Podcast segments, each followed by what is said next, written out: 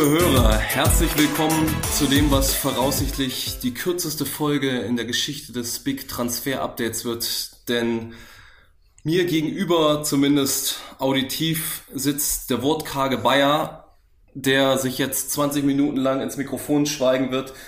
Denn unser eigentlicher Haupthost und Moderator Stacki ist in Richtung Urlaub aufgebrochen. Ja, Robert, das wird ja für mich auch ein schwieriger Abend heute. Ich habe gar keinen, nicht so ein bisschen pieksen kann. Du bist immer so nett. Da will ich gar nicht böse sein, aber ich hoffe, du hattest bislang einen schönen Tag. Ja, absolut, Rupi. Ich glaube, wir schicken erstmal Grüße an Stacki, weil du darfst dreimal raten, wo er Urlaub macht. Ich hörte von Albanien. Nee, es ist im Land der Wortkargen. er ist nämlich in Bayern. In diesem Sinne, Stacki, also liebe Grüße und wir versuchen hier auch ohne dich das Kind zu schaukeln. Haben uns ein Thema rausgesucht, ähm, Rupi, für diese Folge. Die BG Göttingen, ein Team, das im Umbruch ist wie vielleicht kein anderes in dieser Easy Credit BBL Sommerpause. Ja, definitiv. Das ist wahrscheinlich neben den Bonnern, die ja den kompletten Kader einmal rund erneuern, eines der Teams mit dem größten Wandel, was jetzt die vergangenen Wochen anbetraf.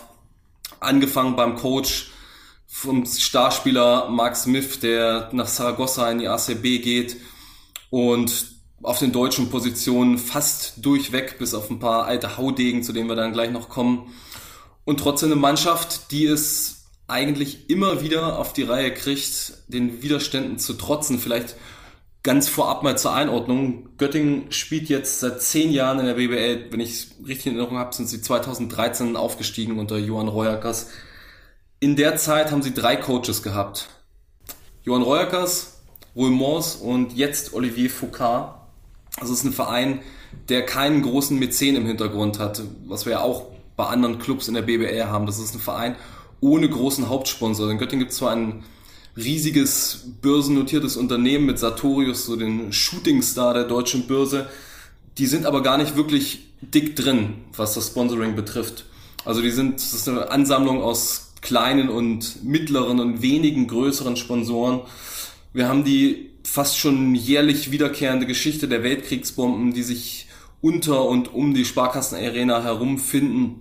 Da müssen Heimspiele verschoben werden, dann plötzlich alle en bloc auf einmal ausgetragen werden und trotzdem stehen die Göttinger da, wo sie jetzt sind, nämlich in der vergangenen Saison in Playoffs und haben sich auch wirtschaftlich und strukturell so etabliert mit einem Trainingszentrum, das sie betreiben, dass sie nicht ansatzweise mehr zu den Abstiegskandidaten zu zählen sind.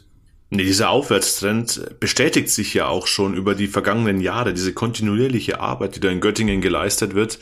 Wenn man sich die Ergebnisse der letzten drei Saisons ansieht, sie waren in der Hauptrunde Zwölfter, Zehnter und in der vergangenen Spielzeit Sechster, sind sogar in die Playoffs eingezogen, haben den Bayern wirklich einen beherzten Kampf geliefert, hätten bei der ein oder anderen Schiedsrichterentscheidung ein Quäntchen mehr Glück gebraucht, um dann den Bayern vielleicht auch ein Spiel abnehmen zu können und dann die Serie auch zu verlängern. Also Göttingen, glaube ich, wirklich ein Beispiel, wie mit kontinuierlich guter Arbeit und vor allem auch unaufgeregter Arbeit äh, wirklich Großes erreicht werden kann. In diesem Sommer habe ich den Eindruck, zahlen sie ein bisschen den Preis für ihren Erfolg.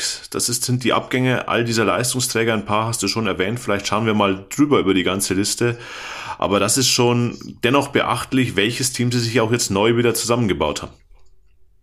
Ja, wenn man die Abgänge einmal aufzählt, auf den Ausländerpositionen, fangen wir mal mit dem Coach an, Roy Morse, der nach Bonn geht, der Harold Frey dorthin mitnimmt, mit Till Pape noch einen weiteren deutschen Spieler, der bereits erwähnte Mark Smith, der nach Saragossa wechselt, Jawan Best, der vergangene Saison so der Glue-Guy war, 3D-Player, der sehr, sehr früh im Transfersommer in Würzburg unterschrieben hat. Gino Crandall, einer Spielmacher, der zu Hapoel Beersheva nach Israel wechselt. Ray Hammonds, der Center, geht nach Russland zu Saratov und dann einer der Spieler von der hinteren Rotation, Max Besseling, ein Finne, der geht zu Mons Inno nach Belgien. Und dann kommen eben die deutschen Spieler dazu, die auch den Verein verlassen. Tip Harper haben wir schon erwähnt. Marius Jotis, der die vergangenen Jahre ähm, aufgebaut wurde in Göttingen, geht jetzt in die Pro A, den Schritt zurück in Bayreuth, wo eine größere Rolle erhalten wird. Und Jason Arni, der dann häufig den sechsten deutschen Spot ausgeführt hat, ebenfalls in die Pro A zu den Lions nach Karlsruhe.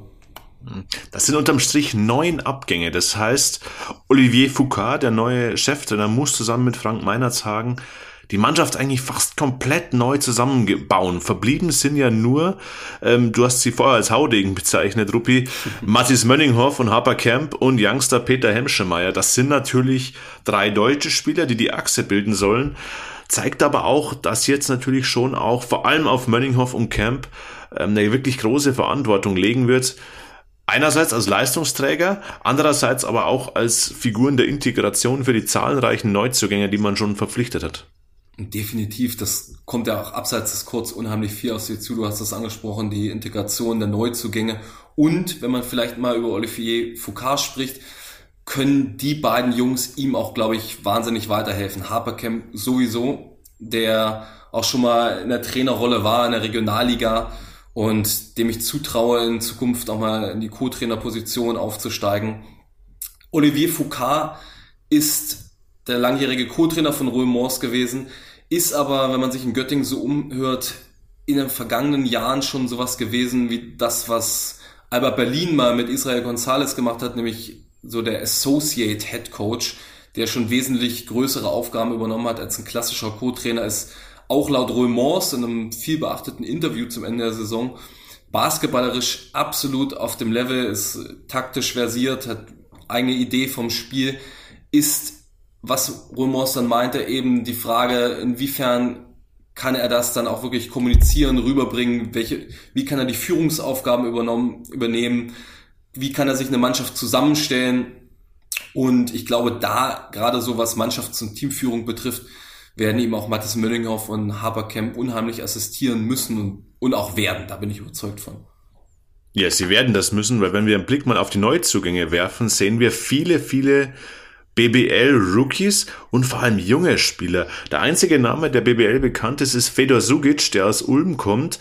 Ich glaube, das ist eine extrem gute Verpflichtung, weil es eben ein Spieler ist, der einerseits die Liga kennt, andererseits aber noch extrem jung ist und somit ganz viel Potenzial hat. Und ich glaube, das ist schon eine Verpflichtung, die die BG wirklich weiterbringt und sie vielleicht auch ein Stück weit unterscheidet von anderen Teams aus ihren Budgetregionen, den BBL-erfahrenen Spieler zu holen. Oder wie siehst du die Sugic-Verpflichtung in Göttingen? Das ist eigentlich ein bisschen ergänzend zu dem, was du vorher gesagt hast. Das ist ein Team, was aus jungen Akteuren besteht.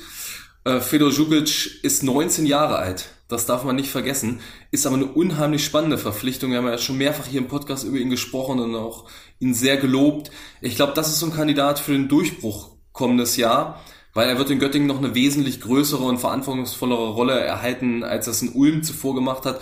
Man muss sicherlich mit einpreisen, dass er den Göttingern vielleicht auch ein paar Spiele verlieren wird, aus denen er sie rausschießt, äh, denen er mit seiner Rolle vielleicht überfordert ist, aber er wird ihn gewiss auch einige gewinnen weil er ein unheimliches Potenzial hat, auch schon eine große Qualität als Spieler mitbringt. Wird aber auf den Guard-Positionen von Spielern assistiert, die zumindest ihm altersmäßig voraus sind. Profi-erfahrungsmäßig steht das auf einem anderen Blatt Papier, ne? wenn du jetzt mal auf DeAndre Burns und Umoja Gibson schaust.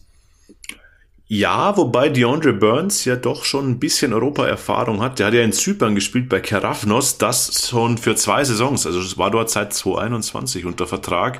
Ist dort Meister geworden, also ist so ein Typ Winning Player und der kann vor allem scoren. Ich glaube, äh, die Bamberg Baskets, wie sie sich jetzt ja nennen, erinnern sich zurück, als sie im FIBA Europe Cup eben gegen Kerafnos aus Zypern gespielt haben, da war DeAndre Burns schon einer der Aktivposten, war im Übrigen auch zweitbester Scorer in diesem FIBA Europe Cup, also von allen Teams.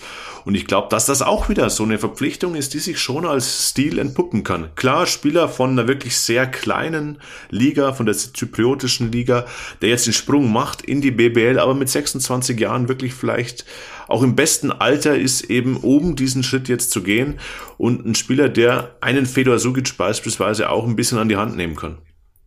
Ja, absolut. Und dann in Kombination auch noch mit Umoja Gibson, der zwar auch direkt vom College kommt, in Deep Paul, aber da auch seine fünf Jahre verbracht hat und der auch Point Guard spielen kann als sekundäre Position. Ich glaube, da hat man eine drei Guard Lineup oder drei Point Guard Lineup, die sich auch alle ein bisschen abwechseln können, die die Qualitäten haben, das Spiel auf unterschiedliche Art und Weise zu beeinflussen. Gibson, da gab es ja auch die höhere Frage zu von Mike Grobecker, ist jemand, der das Potenzial hat, auch zum Stil zu werden. ein guter Dreierwerfer gewesen in seiner finalen Saison im College, hat er 41,6 Prozent getroffen, ist auf jeden Fall jemand mit einem gewissen Scoring-Talent, mit einem guten Playmaking-Auge, der aber auch ein ganz solider Verteidiger sein soll. Also Gibson ist, glaube ich, wirklich ein, ein weiterer spannender Guard. Also Göttingen ist, kann man vielleicht so unter die Überschrift ein sehr spannendes Team in der kommenden Saison werden, weil sie viele Akteure haben, die den Durchbruch schaffen können. Man kann nicht darauf wetten, dass das bei allen jetzt klappen wird. Aber wenn die Hälfte oder 60 Prozent funktionieren, dann ist den Göttingern schon mal sehr weitergeholfen in Richtung Play-ins, weil wenn wir auf die Forward- und Center-Positionen gehen oder generell in den Frontcourt, du wirst es gleich sagen, dann hat man auch Spieler, die allesamt junge Menschen sind und teilweise auch junge Profis. Ja, aber lass uns zunächst doch noch mal kurz bei den Guards bleiben. Da haben wir nämlich noch einen Spieler, der noch so ein bisschen auf seinen Durchbruch wartet, nämlich Zach Ansminger.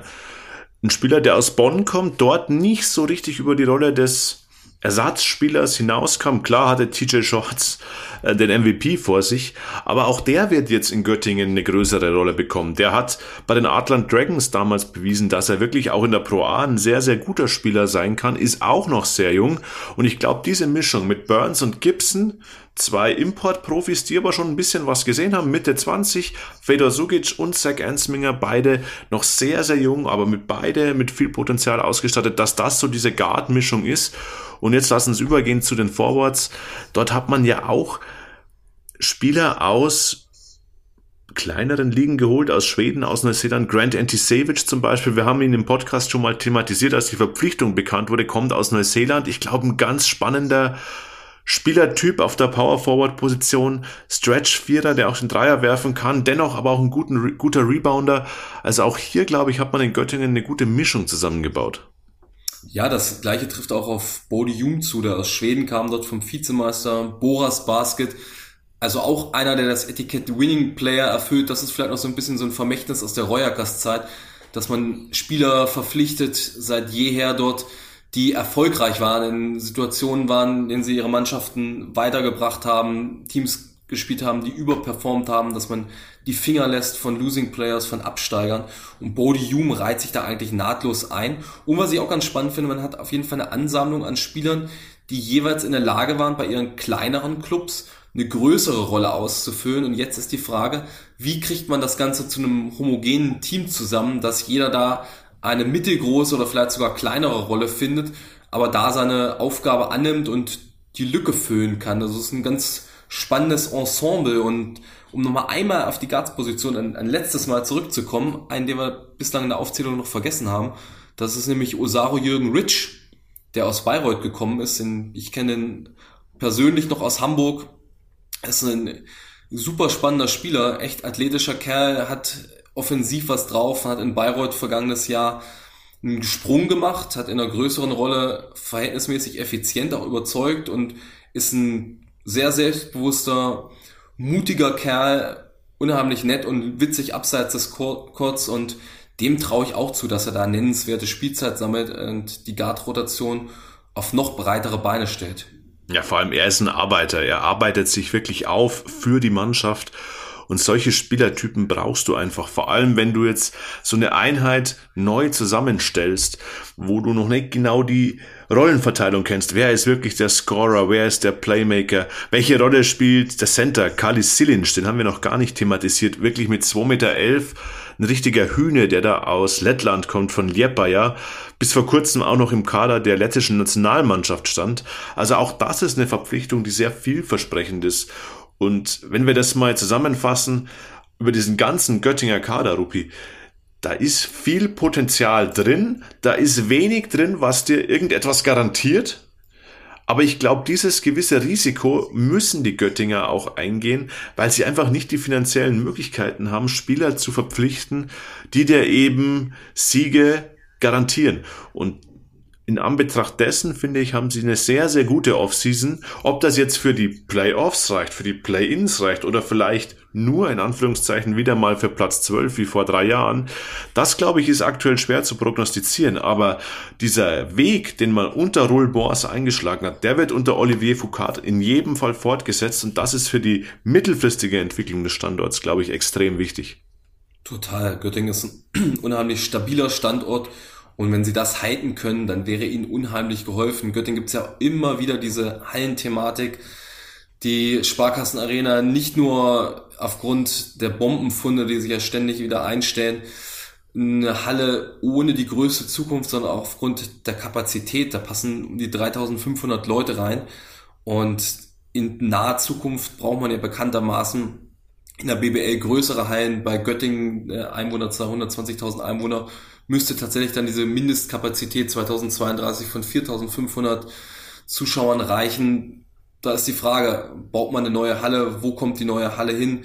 Das ist immer wieder ein Thema in der Politik, das dort heiß diskutiert wird, wo noch keine wirklich langfristige Lösung gefunden wird. Und da liefert, glaube ich, die BG die besten Argumente für, wenn sie sich wirklich stabilisiert, wenn sie auch das eine oder andere Mal europäisch spielt, äh, es ist der unbestritten wichtigste Sportverein in Göttingen und ein absolutes Aushängeschild für die Stadt. Da gibt sonst nichts von nennenswerten Sportarten, was da eine Rolle spielt. Also die Fußballer spielen in der Oberliga, wenn es mal eine gute Saison wird, sonst in der Landesliga.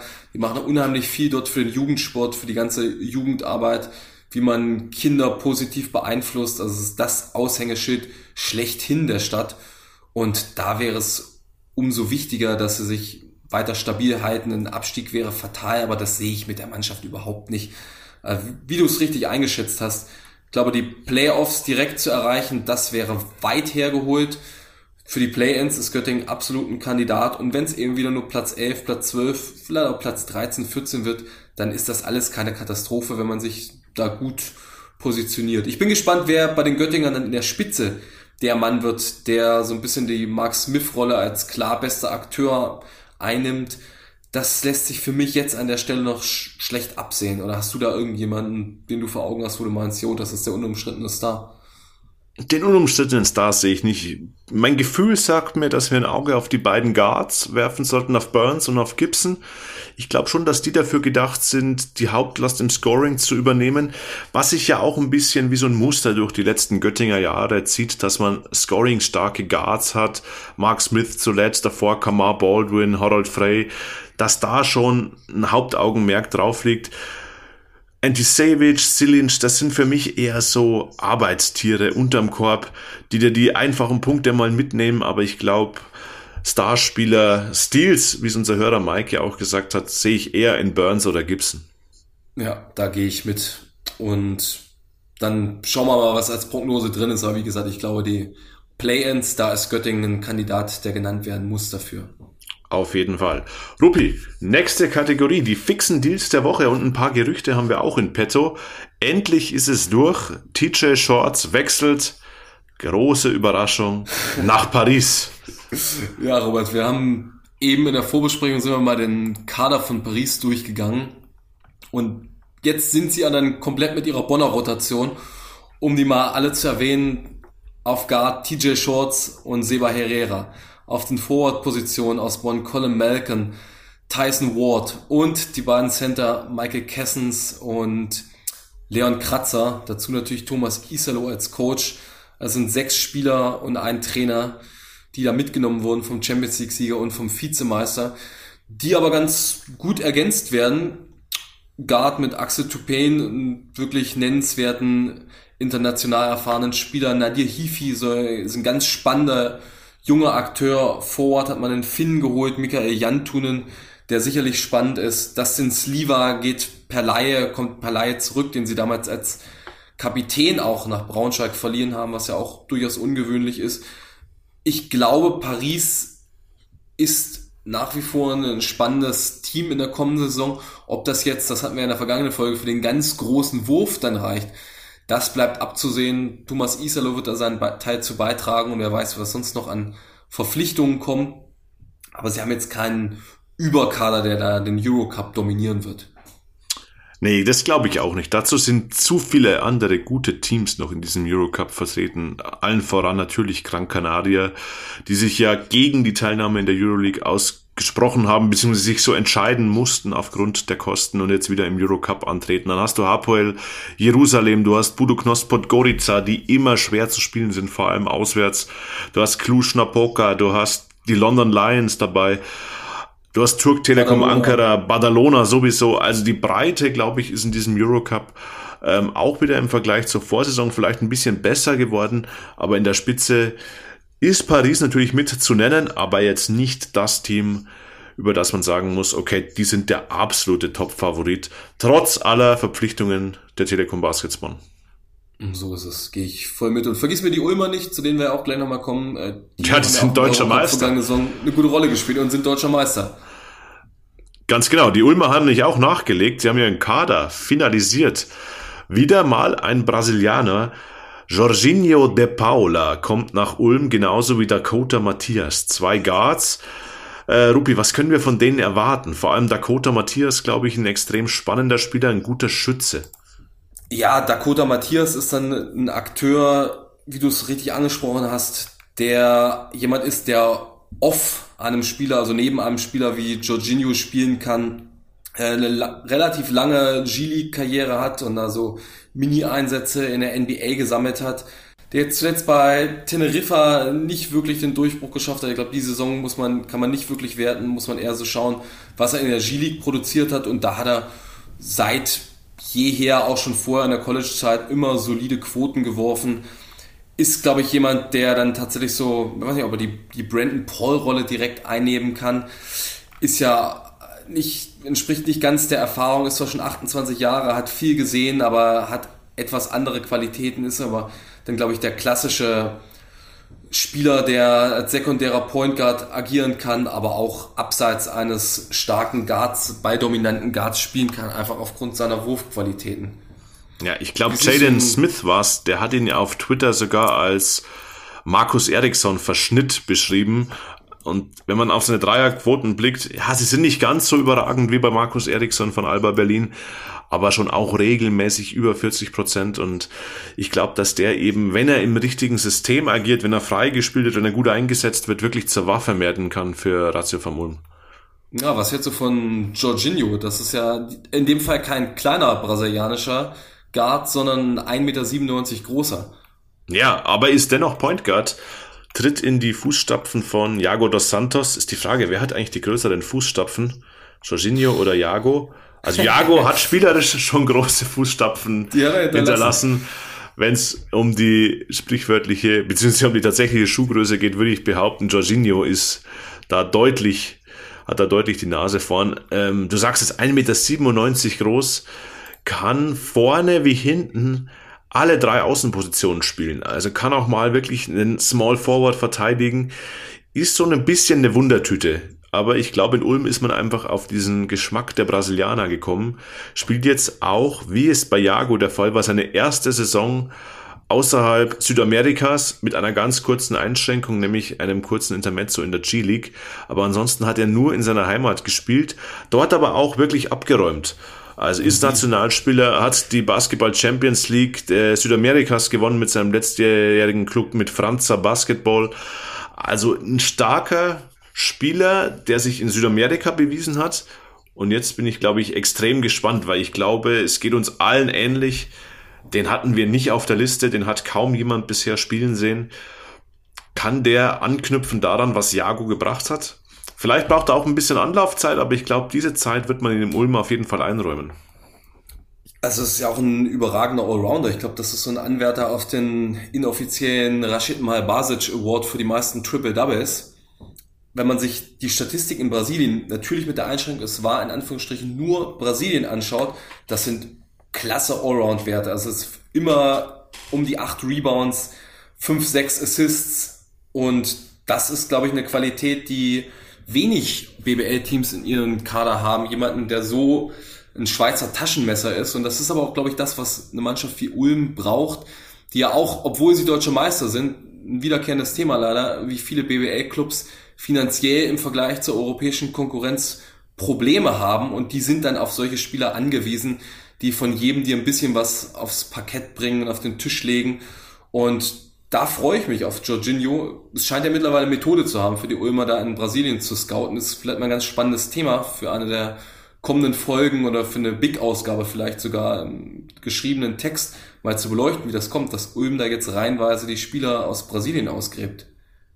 Ja, ist wirklich ein Muster. Also begann mit Cristiano Felicio, ja. der offenbar wirklich das gute Image Ulms nach Brasilien transportiert und ging dann eben weiter über Jago jetzt hin zu Jorginho. Also auch ein klangvoller Name, Jorginho. Also kann sich durchaus, glaube ich, hören lassen und hoffentlich dann auch sehen lassen in der Easy Credit BBL. Ja, bei namhafte Fußballer mit Namen Jorginho, wenn er da basketballerisch rankommt, dann hat Ulm einen guten geholt. Ja, das auf jeden Fall. Einen guten geholt haben vielleicht auch die Bonner. Rupi, wenn wir hier mal äh, weitergehen, die haben nämlich einen neuen Guard verpflichtet und somit ihren Kader auch so halbwegs komplett, oder? Ja, genau. Also komplett vermeldet ist ja noch nicht der Savian Flag. Das können wir aber an der Stelle schon sagen. Der Vertrag ist unterschrieben zwischen Savian Flag und Bonn. Und ja, äh, ganz witzig, um die, die Zuhörer mal mitzunehmen es gab ja die Gerüchte um die Litauer, die die Bonner geholt haben. Und es gab auch mehrere Zeichen, die darauf hingedeutet haben, äh, litauische Quellen, die gesagt haben, ja, der Sylvidis ist jemand, den man da auf jeden Fall im Auge haben muss. Stattdessen ist es ein Spieler aus Litauen gewesen, den Bonn geholt hat, aber ein US-Amerikaner, nämlich mit Glyn Watson. Und der komplettiert dann die Point Guard Rotation, wird sicherlich jemand sein, der hinter Harold Frey anzusiedeln ist oder neben Harold Frey ist ein Point Guard, der vergangene Saison für den litauischen Club Sibet Jonava gespielt hat. Wird vielleicht viel nicht sagen, ist aber immerhin Halbfinalist in Litauen gewesen. Litauen natürlich, was immer traditionell dominiert wird von Jalgiris, von Lietuvos Ritas und seit neuestem auch von Panevecis. Und Jonava hat da so, ist da zu, zur vierten Kraft aufgestiegen, auch angeführt von ihm waren beispielsweise auch im Pokalfinale gegen Jalgiris, was sie nur knapp verloren haben mit vier Punkten.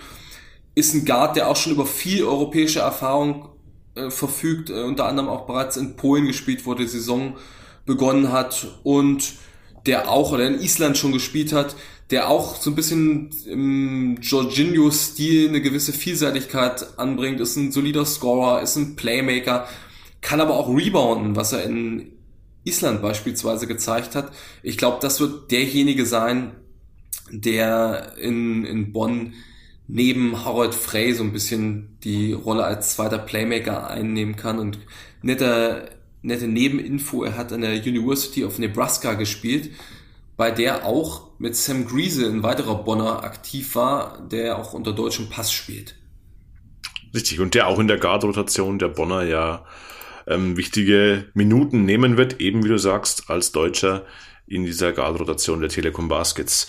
Der Vollständigkeit halber vielleicht auch noch sei Tyrese Blunt erwähnt, der genau. ebenfalls nach Bonn wechselt, kommt von den Bamberg Baskets, allerdings per Doppellizenz eingeplant am Hartberg, also wird auch für die Zweitvertretung spielen. Glaube ich, wird jetzt in der ersten Mannschaft von Rulen Moors jetzt nicht die ganz große Rolle haben, vielleicht hin und wieder mal den Kader auffüllen, aber sei hier auch nochmal erwähnt.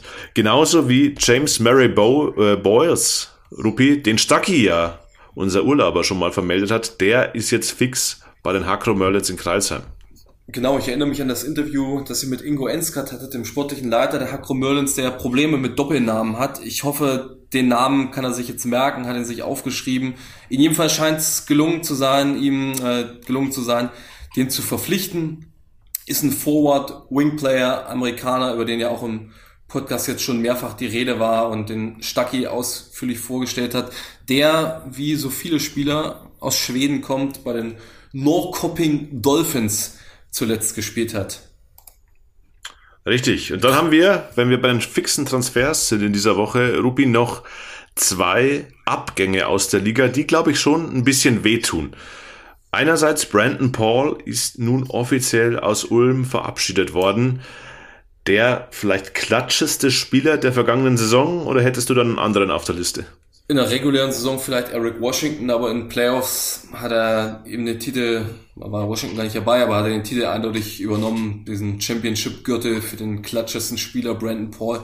Unheimlich wichtige Würfe getroffen in mehr oder minder sämtlichen Serien, war spielerisch vielleicht nicht der Anführer von Ulm, aber off the court in der Kabine als, Führungsakteur wahrscheinlich der wichtigste Mann, der Verantwortung übernommen hat, der laut geworden ist, wenn es notwendig war, der über eine unglaubliche Erfahrung verfügt und es ist wirklich schade, dass man den nicht halten konnte.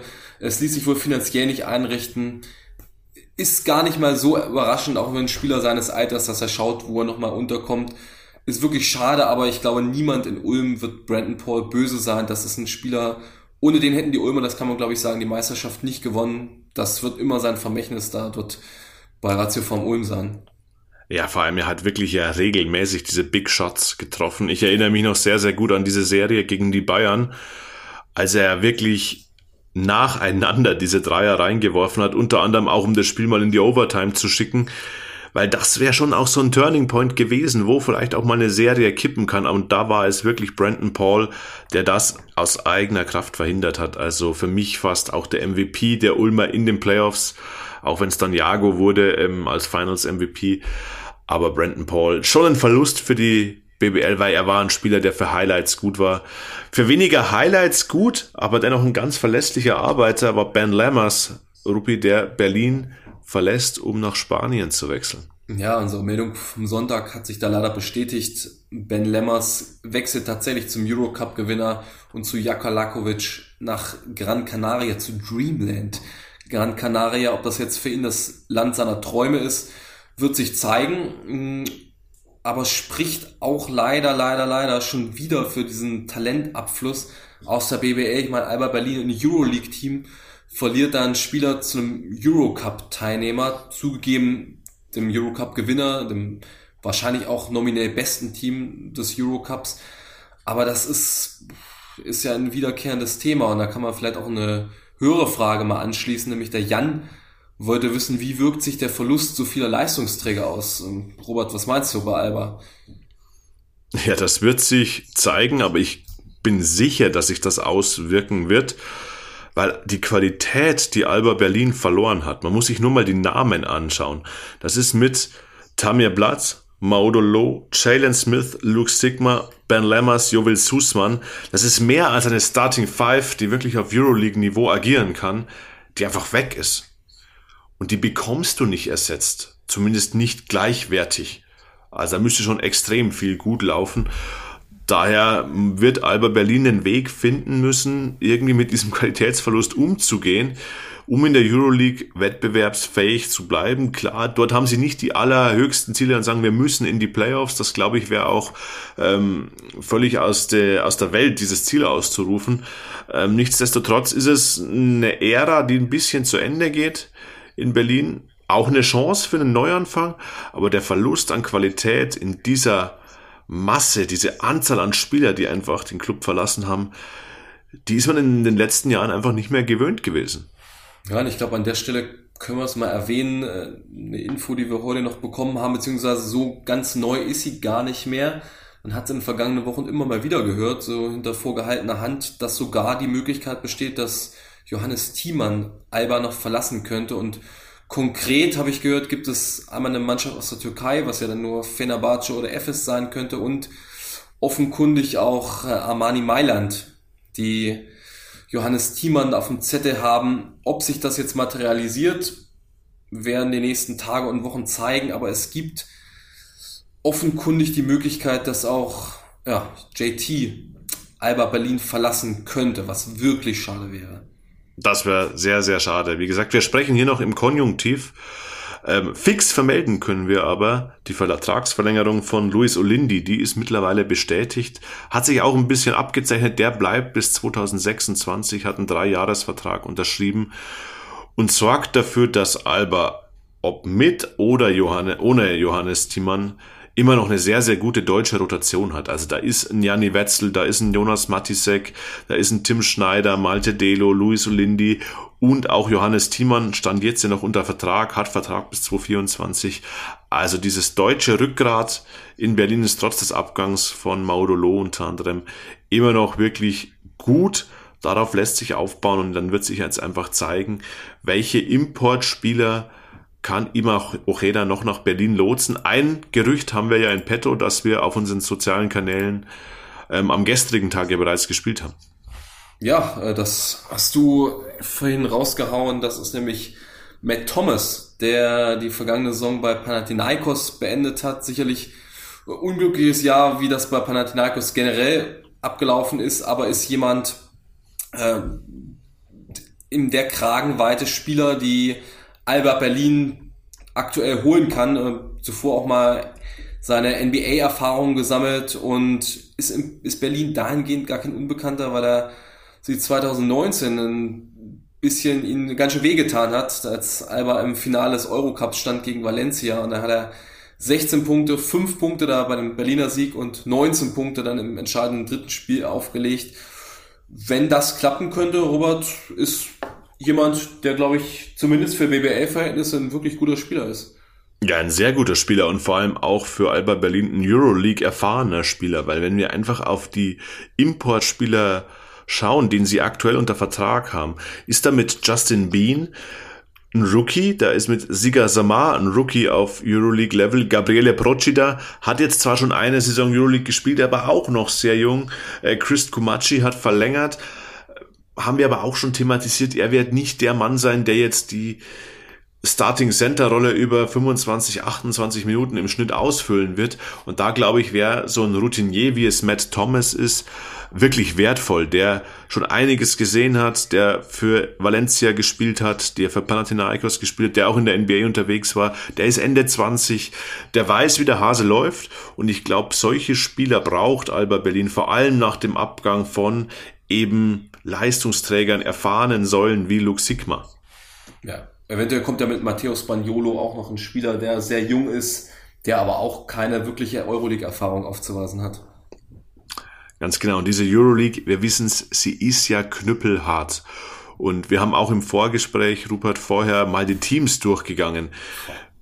Einfach mal für die Perspektive der beiden deutschen Mannschaften. Das ist unfassbar, diese Qualität, die sich dort in der Euroleague mittlerweile tummelt.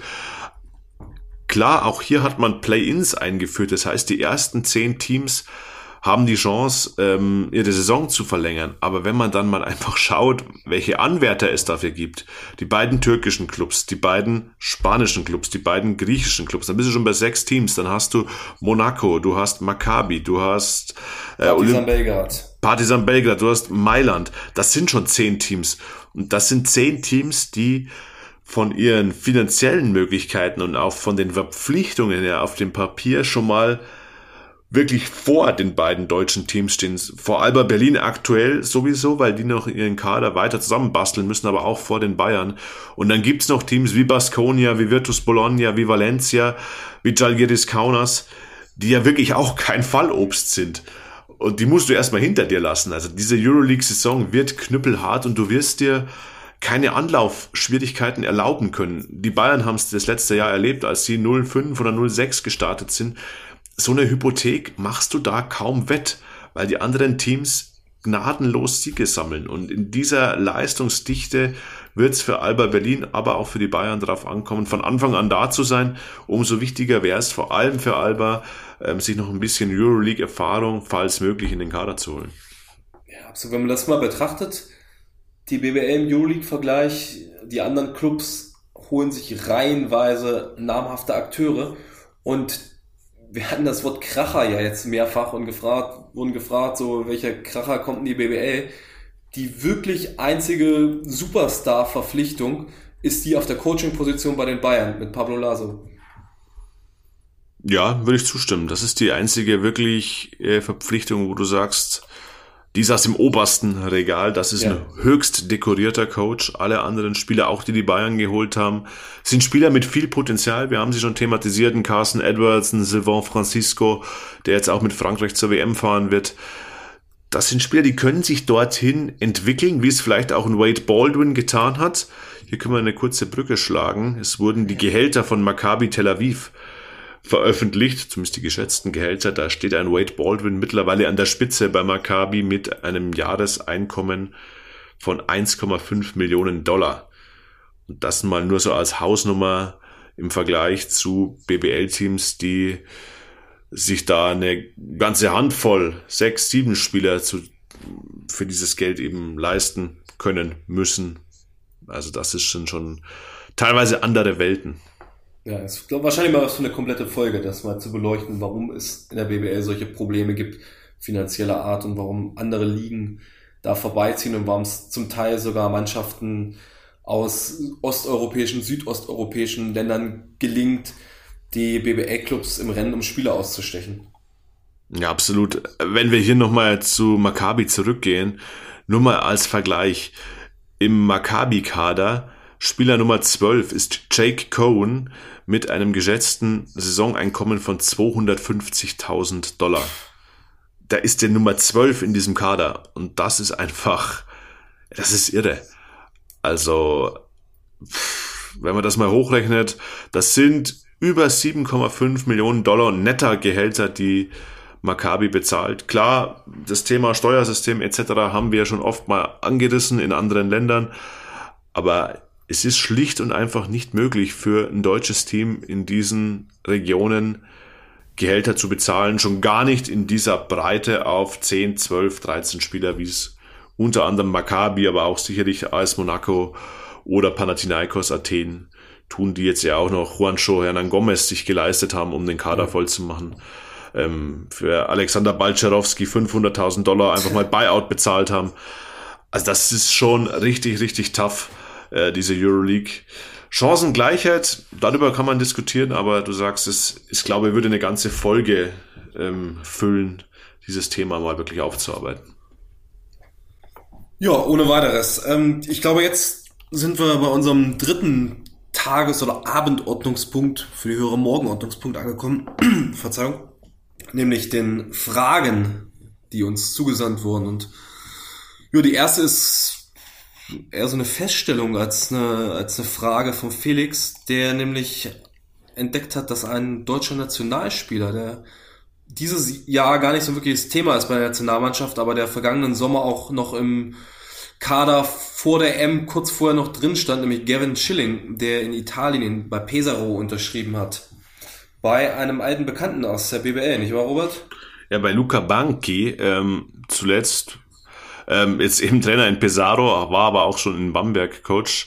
Äh, war jetzt nicht die erfolgreichste Ära. Ja, Gavin Schilling war auch ein Spieler, der für den deutschen Markt natürlich interessant war. Ähm, hat zuvor in Frankreich gespielt, jetzt in Italien. Eben kehrt nicht in die BBL zurück. Pesaro nur so als Gradmesser letzte Saison 13. gewesen in Italien. Jetzt der neue Arbeitgeber für Gavin Schilling. Schauen wir mal, was dabei rumkommt. Genauso, was für einen weiteren Deutschen, der nächstes Jahr sehr wahrscheinlich nicht in der BBL spielen wird, sondern der ins Ausland will, passieren wird, nämlich für Yoshi Obiese. Da fragt der Kostju, ja, unsere Meinung dazu, dass er jetzt bei den Houston Rockets unterschrieben hat. Ich glaube, das muss man einmal nochmal gerade rücken und erklären, wie er da eigentlich bei den Rockets unterschrieben hat, nicht wahr? Ja, die Schlagzeile klingt natürlich schon gut. Yoshi Obiese unterschreibt bei den Houston Rockets einen Exhibit 10 Training Camp Vertrag. Also der ist jetzt erstmal nur im Trainingscamp der Houston Rockets, was für ihn schön ist, was aber noch gar nichts bedeuten muss. Also das heißt noch nichts fester NBA-Vertrag und so weiter.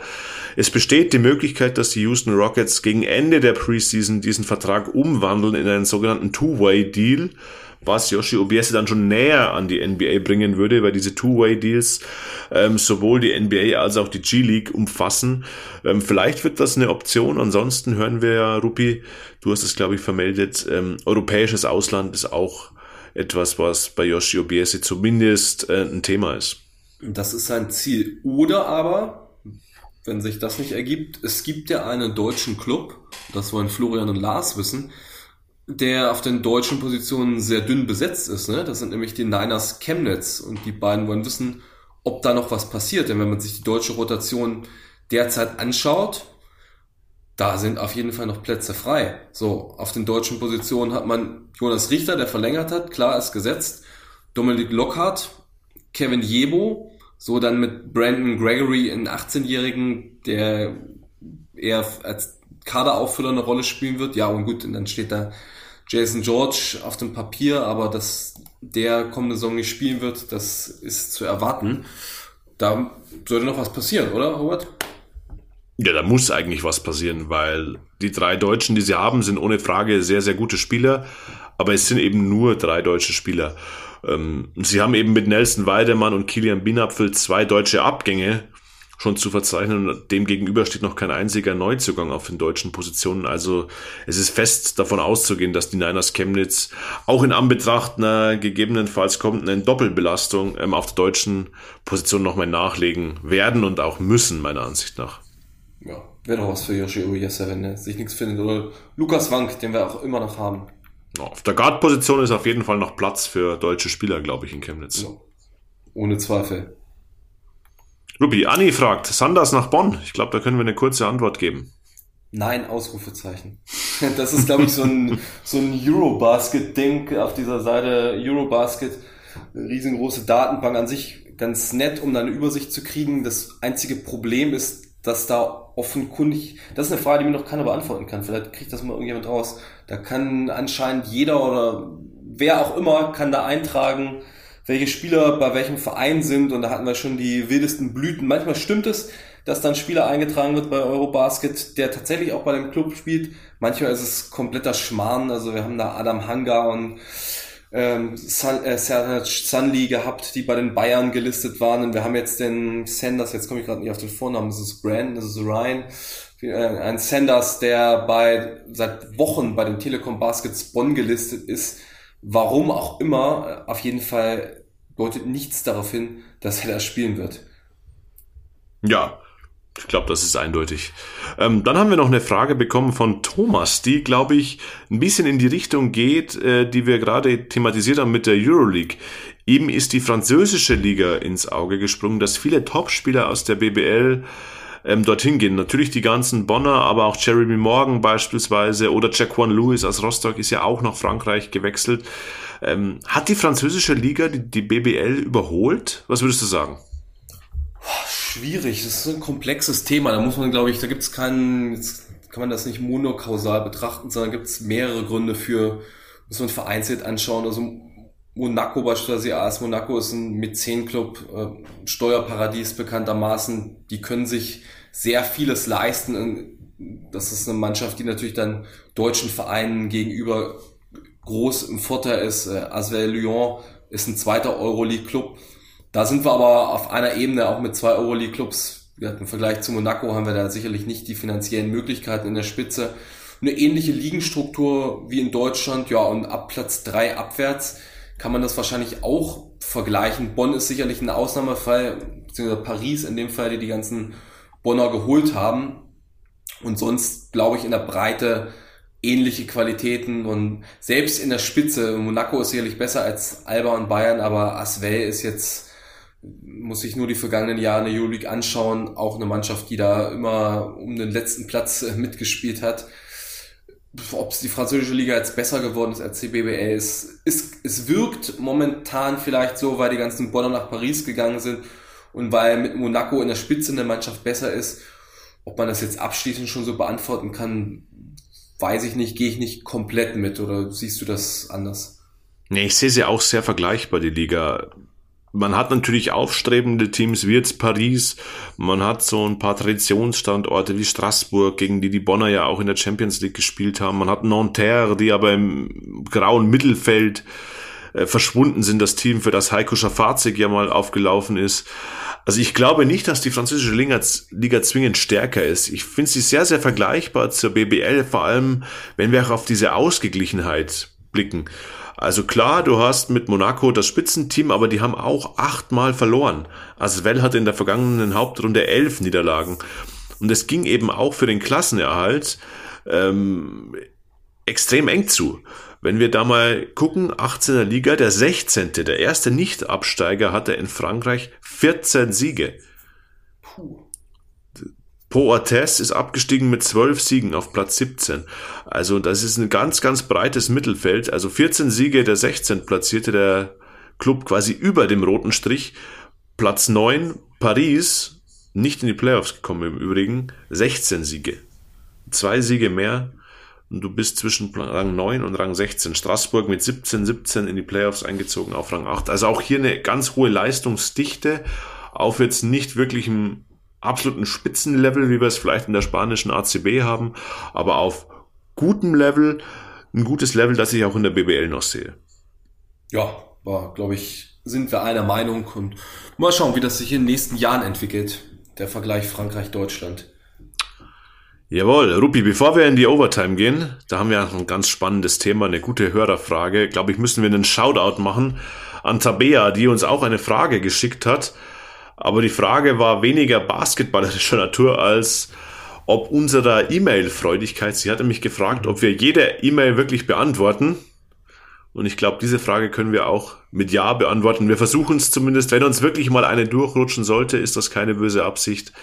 Aber jede E-Mail, jede sinnvolle E-Mail, die uns erreicht, versuchen wir auch direkt zu beantworten. Auf jeden Fall. Tabea macht gerade Vater-Tochter-Urlaub in Utah, in St. George und hat uns da auch Videos und Bilder geschickt, als Beweis, dass unser Podcast dann gerade in den Vereinigten Staaten gehört wird. Total coole Aktion, also viel Spaß euch beiden dann auch in den äh, Nationalparks. Alles ja wirklich total sehenswert. Und sie wünscht sich Thorsten Leibenhardt als Podcast-Gast und ich glaube, das kriegen wir auch in den kommenden Wochen und Monaten auf jeden Fall hin. Das lohnt sich. Also man sieht da ein Ulmer Fan-Duo, was gerade auf Vater-Tochter-Urlaub ist. Und was die Frage freudig oder die Antwortfreudigkeit unsererseits betrifft, also die Fragen, die wir jetzt nicht hier im Podcast beantwortet haben, ich setze mich auch gleich nochmal an Instagram ran und versuche die nochmal einzeln zu beantworten. Und nochmal der Hinweis, wenn jetzt die eine oder andere Frage doppelt oder dreifach kommt, mal in die vergangenen Podcasts reinhören und bitte möglichst konkret die Fragen stellen. Wenn da jetzt wirklich nur als Frage steht BG Göttingen, dann kann man da relativ wenig mit anfangen, aber das ist jetzt auch in den vergangenen Wochen schon deutlich konkreter und direkter geworden. Ja, wenn euch das gefällt, was wir tun, ähm, lasst uns auch gerne eine Bewertung da auf allen Podcatchern eurer Wahl oder schreibt uns eine Mail, eine Nachricht auf unseren sozialen Kanälen oder an podcast at big-basketball.de. Dann erreicht ihr uns definitiv, aber auch unsere privaten Profile. Das von Stucky, den dürft ihr gerne im Urlaub auch ein bisschen behelligen. Ja, unbedingt, ganz unbedingt. Viel. der freut sich bestimmt. Und auch äh, das von dir, Rupi und meins sind jederzeit offen für eure Wünsche und wir freuen uns da immer auf euren Austausch. So, jetzt ab in die Overtime. Auch hier haben wir eine Hörerfrage, Rupi. Ja, der Florian möchte nämlich wissen, hat Bayern mit Edwards, Francisco, Belmaro, Bepp und Obst die beste Guard-Rotation in der BBL-Geschichte? Robert, du bist der Bayern-Experte, hast auch eine langjährige BBL-Erfahrung. Gehst du da mit? Haben sie die? Ja, das ist schon eine wilde Frage drei dieser fünf Spieler haben noch keine einzige Sekunde in der BBL auf dem Parkett gestanden ähm, und sollen jetzt schon Teil der besten Guard-Rotation der BBL-Geschichte sein. Boah, da tue ich mir echt schwer, das einzuschätzen. Wir müssen, glaube ich, ein bisschen differenzieren, dass jetzt die Teams, vor allem die Euroleague-Teams Bayern und Berlin, natürlich breitere Kader haben und somit vielleicht auch mal fünf, sechs Spieler auf der Guard-Position vorweisen müssen, um der Belastung standzuhalten, dass Teams in den vergangenen 20 Jahren vielleicht nicht gehabt haben, wenn wir da an Bamberg und Berlin denken. Aber als diese Frage kam, Rupi, ich hatte sofort ein Team im Kopf, wo ich gesagt hätte, das ist besser einzuschätzen, weil es es eben bewiesen hat, das ist Bamberg 2016, Brad Wanamaker, Nikos Zisis, Janis Strelnix und als Scharfschütze draußen Lukas Steiger. Ja, das ist wahrscheinlich das Team, was jedem erstmal sofort in den Sinn kommt. Äh, das ist eine Mannschaft gewesen, eine der besten Mannschaften der BBL-Geschichte, der auch im, im Rennen gewesen drum. Und also ich würde sagen, da geht wenig drüber. Wir haben noch zwei andere Teams, die wir gleich auslisten, aber das ist ein Team oder eine Guard-Rotation, die ja auch in der Spitze so gut ist. Also Brad Wanamaker, was ist aus dem geworden? Ein veritabler Euroleague-Spieler, ein NBA-Akteur. Äh, über Nikos Zisis muss man, glaube ich, nichts sagen. Spitzname Herr der Ringe sagt alles, äh, wie viele Meisterschaften er gewonnen hat, wo er überall gespielt hat. Und das ist mit Lukas Steiger an der besten Dreierschützen aller Zeiten. Äh, Janis Trenix, absoluter Top- BBL-Spieler zu seinen Bestzeiten und da müssen die anderen Jungs überhaupt erstmal hinkommen. Das weiß noch nicht mal, ob sie das Potenzial zu haben, vielleicht schon, aber dass auf dem Punkt wirklich alle Guards dieses Niveau haben und sich auf der Höhe ihrer Schaffenskraft oder kurz davor oder kurz dahinter befinden, das ist, glaube ich, etwas, was es nur ganz selten gibt. Wir haben jetzt mal noch zwei weitere Beispiele mit der Bitte um Entschuldigung an vorherige Generationen, was einerseits daran liegt, dass wir selber nicht den Erfahrungsschatz der Jahre 1990 und davor aufweisen können und dann andererseits, andererseits natürlich auch die Bundesliga da nicht sonderlich ähm, fürsorglich umgeht mit ihrer Geschichte. Es gibt ja berühmtermaßen da keine Daten vor 1997 oder 98 und auch keine wirklich tiefgehenden Archive. Das ist ja auch leider hinlänglich bekannt, aber die zwei Mannschaften, die wir nennen können, ähm, der, der erste Vertreter Alba Berlin 1997 mit Sascha Obradovic, der gleich auch noch im zweiten Team vorkommt, Marco Pesic, Mita Demire, äh, Dražen Tom, Tomic und äh, Henrik Röde. 97 ein Monster-Team auf jeden Fall in der Zusammensetzung. Und ja, zwei der Jungs haben wir auch im zweiten Kandidat, nicht wahr? Ja, da haben wir uns die Mannschaft von Rheinenergie Köln rausgesucht. 2005. Obradovic Pesic war dort auch das Du. Dazu iMac, Emmanuel McElroy, einer der besten Verteidiger überhaupt in der BBL in den letzten 20 Jahren und JJ Strasser. Also auch das eine veritable Guard-Rotation und Sascha Obradovic, man muss sich dessen Erfolge wirklich mal auf der Zunge zergehen lassen. Jetzt ist er ja aktuell als Coach äh, heiß im Geschäft bei der AS Monaco. Der ist Weltmeister 1998, der ist Europameister 95, 97 und 2001. Also das ist wirklich ein Spieler gewesen, aller, aller, aller erster Sahne. Dazu Marco Pesic auch. Ähm, ein Spieler, der mit allen Wassern gewaschen war. Mita Demirel dabei. Ein ganz spannender Spieler, ein begeisternder Spieler. Also das waren schon auch Guard-Rotationen, die sich wirklich haben sehen lassen können und die eben auch Erfolg hatten. Also Obradovic bei Alba Berlin natürlich auch mitverantwortlich für den ein oder anderen Titel in der Hauptstadt. Definitiv. Also da müssen die Bayern-Jungs erstmal hinkommen. Wenn sie das schaffen, dann kann man, glaube ich, sagen, haben die Bayern ähm, eine sehr gute Chance, deutscher Meister zu werden und auch in der Euroleague zu viel zu bringen. Ja, dann könnte es über Platz 10 hinausgehen. Definitiv. Genau, aber sollten euch auch noch äh, Spieler, Rotationen einfallen aus den letzten Jahren oder Jahrzehnten Easy Credit BBL. Lasst uns das gerne wissen. Diese drei Teams, die wir jetzt mal genannt haben, waren wirklich schnell brain gestormt, wenn das so, wenn man das so sagen kann. Also wenn, wenn wir jemanden vergessen haben, der vielleicht komplett offensichtlich ist, schreibt uns auch das. Ähm, wir haben es nur mal versucht, in Beziehung zu setzen mit der Rotation, den die Bayern im kommenden Jahr aufbieten werden, die ohne Frage spannend ist, aber Rupi hat es gesagt, die sich erstmal beweisen muss. So ist es. Wir haben uns bewiesen gerade, oder? Fand ich. Guck mal, wir haben es auf wundersame Weise fertig gebracht, hier fast eine Stunde zu reden. Weiß nicht, wie das möglich war. Also, äh, kann ja sagen, Stacki hat, stand hier so als Soufflöse zur Verfügung und hat uns die ganze Zeit die Worthülsen zugeworfen. Ja, aber wir haben das doch, äh, haben uns doch ganz vernünftig gemacht hier, oder? Ja, absolut. Also, der Schwabe war verzichtbar. Ja, er, ge er ist geiziger Schwabe, er geizt auch mit seinen Worten darum. Eben, eben. Also, nein, Stacki, wir vermissen dich natürlich. Wir hoffen, du hörst diese Folge. Und ansonsten hoffen wir, dass wir uns in der kommenden Woche wieder hören, denn am Wochenende werden wir beide uns wieder treffen, Rupi, zur nächsten Aufnahme so des, des Transfer-Updates. Ja, mal schauen, was bis dahin für Transfers und Gerüchte zustande kommen ob der DBB mal wieder irgendwas Nettes produziert. Da geht's ja auch mit großen Schritten in Richtung WM. Ich glaube, da kriegen wir auch noch die ein oder andere spannende Geschichte zu hören. Auf jeden Fall. In diesem Sinne, bleibt uns gewogen und wir hören uns ganz bald wieder. Ciao, ciao. Herzlichen Dank. Macht's gut. Ciao.